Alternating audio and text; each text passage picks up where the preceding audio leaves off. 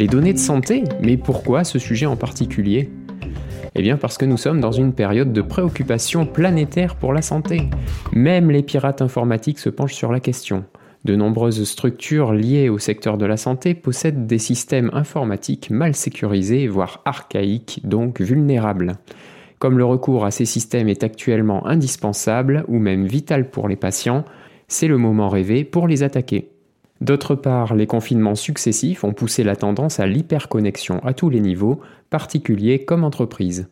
Donc les pauvres hackers ne savent plus où donner de la tête. Envoyez vos dons. Donc pour revenir à la santé. Mais n'importe quoi. Mais oui, c'est n'importe quoi. Donc la santé. Non mais n'importe quoi. Martine, laisse-moi poursuivre s'il te plaît. Mais tu n'as pas dit à quelle adresse on envoie les dons. Hein? Ah. Et cela ne vous a sûrement pas échappé ces dernières semaines, une fuite massive de données de santé d'environ 500 000 patients a eu lieu, mettant en cause une société au passé peu glorieux et dont je vous reparlerai tout à l'heure. Mais d'abord, qu'est-ce que les données de santé? Une donnée personnelle déjà, selon le Conseil de l'Europe, est toute information concernant une personne physique identifiée ou identifiable. Une personne physique identifiable, selon le même Conseil de l'Europe et le RGPD, est une personne physique qui peut être identifiée directement ou indirectement, notamment par référence à un identifiant tel qu'un nom, etc., ou à un ou plusieurs éléments spécifiques propres à son identité physique, physiologique, génétique, psychique, etc. On est en plein dedans, donc une donnée de santé appartient bien au domaine des données personnelles qu'on laisse échapper dans la nature. Dans la nature? C'est un peu flou ton histoire là. Oui, mais je ne peux pas dévoiler ce genre d'informations. Allez Bon, d'accord. Il existe différentes bases de données qui répertorient telle ou telle donnée de santé selon la finalité. Le SNDS, Système national des données de santé, est géré par la Caisse nationale de l'assurance maladie des travailleurs salariés. Il regroupe les principales bases de données de santé publique existantes, les données de l'assurance maladie sur les actes médicaux dans la base SNIRAM, les données des hôpitaux dans la base PMSI, les causes médicales de décès dans la base du CEPIDC de l'INSERM, les données relatives au handicap dans la base de la CNSA, et un échantillon de données en provenance des organismes d'assurance maladie complémentaires. C'est bon, tu m'as perdu. Et attends, c'est pas fini. D'autres arrivent, mais qui peut accéder à ce SNDS le site officiel dit toute personne ou structure, publique ou privée, à but lucratif ou non, etc., sur autorisation de la CNIL en vue de réaliser une étude, une recherche ou une évaluation présentant un intérêt public. La CNIL veille au respect des lois, la loi informatique et liberté, le RGPD et le Code de la santé publique, et des sécurités sont mises en place, la pseudonymisation, donc tout ce qui permet de facilement vous identifier et modifier, l'identification, c'est le contrôle des personnes ayant des droits d'accès à ces données. La traçabilité, c'est l'historique de la sécurité du système.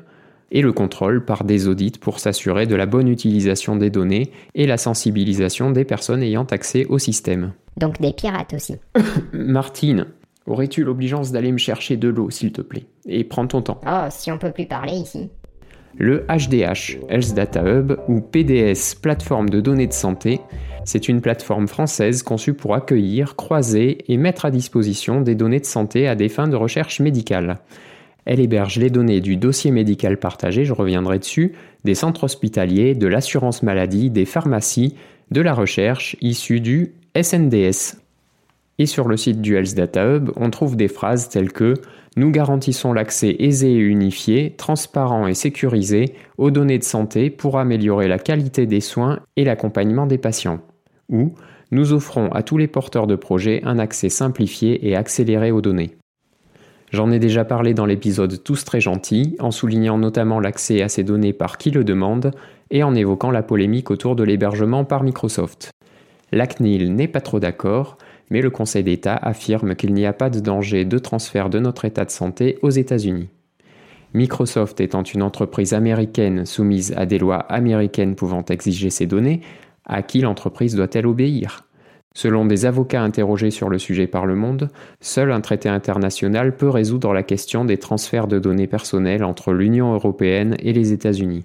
Tu disais que les données étaient pseudonymisées, donc il n'y a pas de danger Aucun. Les États-Unis n'ayant que des vieux ordinateurs des années 90 et des informaticiens incompétents. Et avec Microsoft, la sécurité est au top.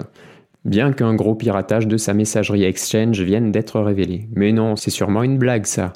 Microsoft n'est pas né de la dernière pluie. Je sens un petit ton ironique. Hmm, un peu. Et qu'est-ce que Joe Biden en a à faire de mon état de santé? Toi, tu ne risques rien directement. Mais l'ensemble des données de santé d'un pays associées à d'autres ensembles de données sur ce pays, donc les big data, peuvent donner un pouvoir considérable à qui les détient.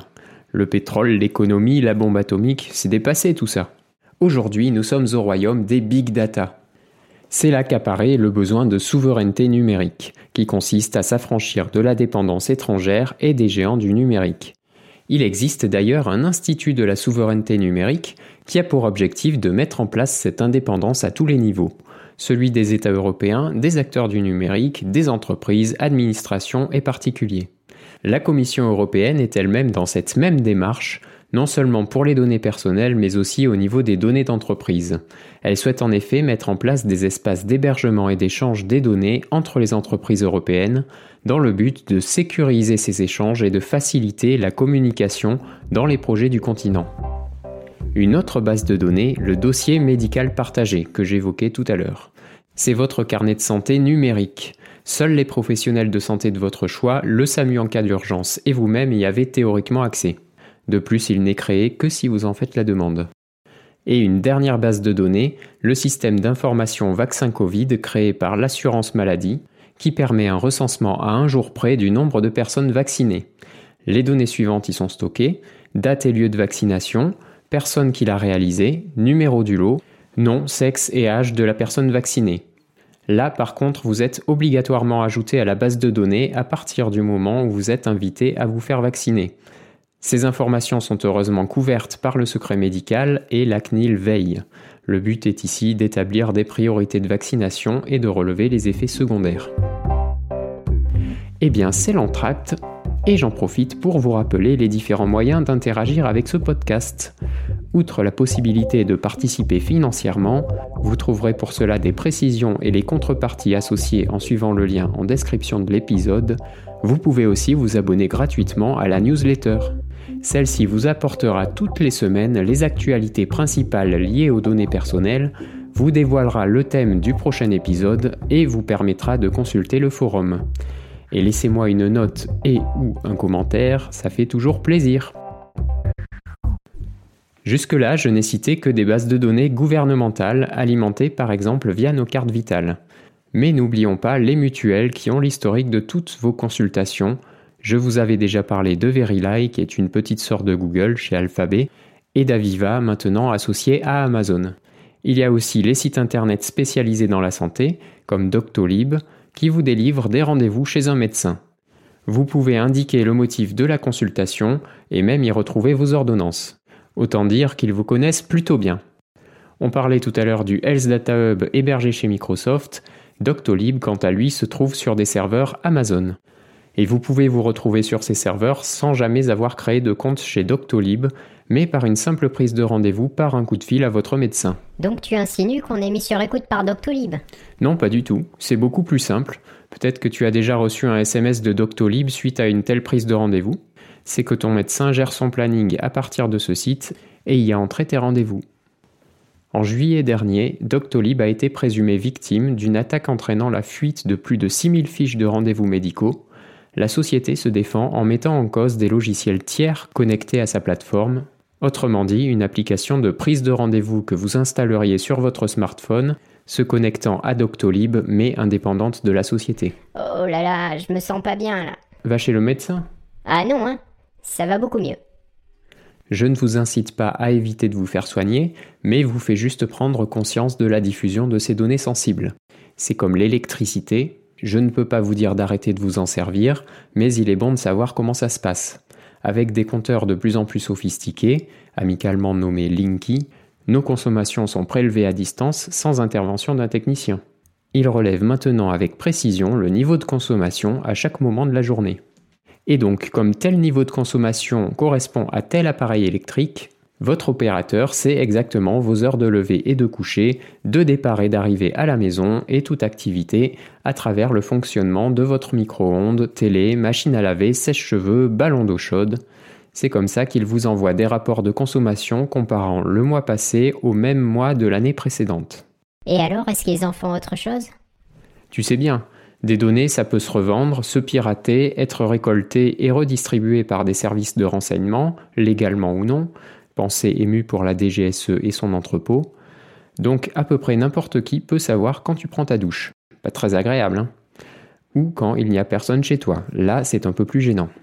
Et là, je ne parle que du compteur électrique. Ajoute à ça tous les objets connectés que tu possèdes. Sur ce, je ferme cette parenthèse sur les organes de la maison. Transpose maintenant cet accès à l'intimité à tes propres organes. On parle de données de santé. Non, là vraiment, je me sens pas bien. Je n'ai pas encore parlé de l'application Tous Anti-Covid. Elle ne va pas piller votre smartphone pour tout remettre en vente sur le darknet.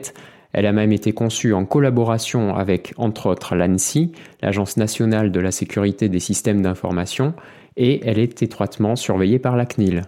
Elle ne stocke que l'historique de proximité grâce au Bluetooth, toutefois pas un modèle de sécurité, et l'historique peut être supprimé à volonté. Mais l'installer, n'est-ce pas mettre le doigt dans l'engrenage? Le système fonctionne sur la base du volontariat et de l'anonymat, ok. On n'est suivi que si l'on fait la démarche d'installer l'application et de se déclarer positif, et dans ce cas les informations sont anonymisées, mais suivre ce principe, n'est-ce pas un peu admettre qu'on a besoin d'un grand frère pour nous surveiller, pour ne pas commettre de bêtises? Alors Big Brother, s'il te plaît, garde un œil sur moi. Tandis qu'aux États-Unis, des bracelets et patchs aidant à la détection du Covid sont devenus obligatoires pour pouvoir entrer dans certaines entreprises ou universités. De notre côté, Stop Covid a été installé 2,7 millions de fois en 4 mois, donc un flop.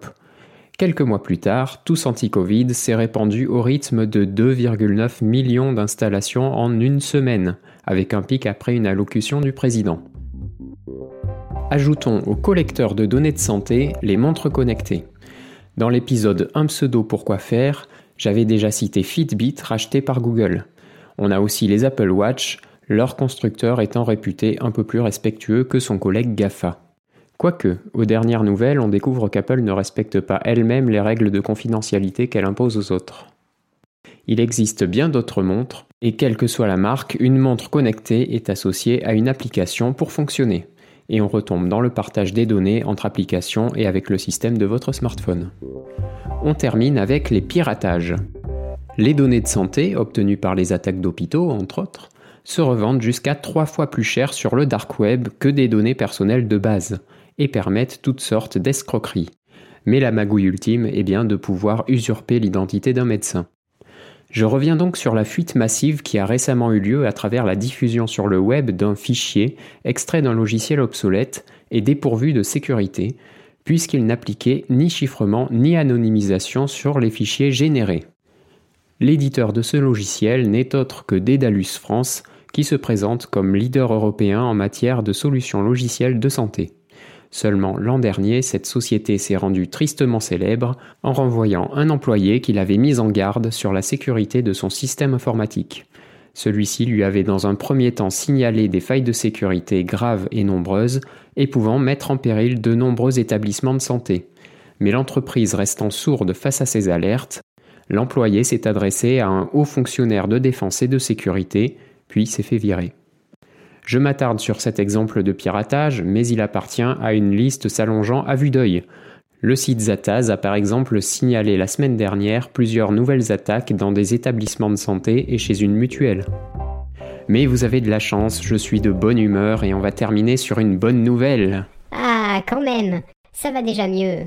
La CNIL a validé fin 2020 une technologie d'anonymisation garantissant la confidentialité et la qualité des données qui a été mise au point par la société française WeData et qui pourrait donc rapidement être déployée sur les technologies du secteur de la santé. Alors donc, hein, bravo, tu nous as fait peur pour rien. Eh bien, je l'espère. Mais la sécurité à 100% n'est pas encore pour aujourd'hui, alors en attendant, prenez soin de vos données. Salut